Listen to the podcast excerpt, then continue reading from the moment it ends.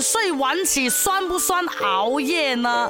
何谓晚睡晚起呢？就是可能你今天哦半夜四点才睡觉，可是哦你中午十二点才起来哦，也是睡了八个小时。那 Let me tell you 啊，严格来说是不算熬夜的。目前呢有两个公认的调节睡眠的影响因子，一个就是生物钟，另一个就是睡眠自我平衡。睡眠的重点哦是要一个规律，另一个是要睡得够。OK，如果生物钟不规律呢，就会导致内分泌很乱啊，醒的时间越长哦，就越感到疲倦。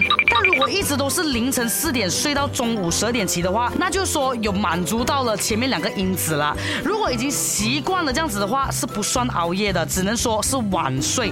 明白了吗？还有一种就是，比如说你每天都会拉好窗帘才睡觉的，可是今天哎呀你忘记拉哦，然后还没到你醒来的时间哦，就已经太阳晒屁股啦。这样子那个睡眠也是不会好的，因为它已经跳出了你平时的这个习惯。那我跟你讲啊，是有研究表明啊，经过一个晚上没有睡觉的话啦，平均是需要一个星期左右的时间，你的学习啊，还有记忆水平哦，才可以恢复到熬夜前的状态。没错，一个晚上是要用一个礼拜来补回去的，所以不要熬夜了，各位。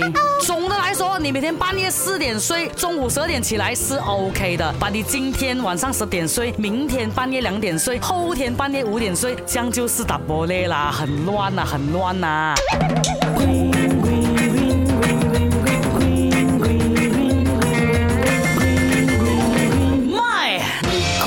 Mom.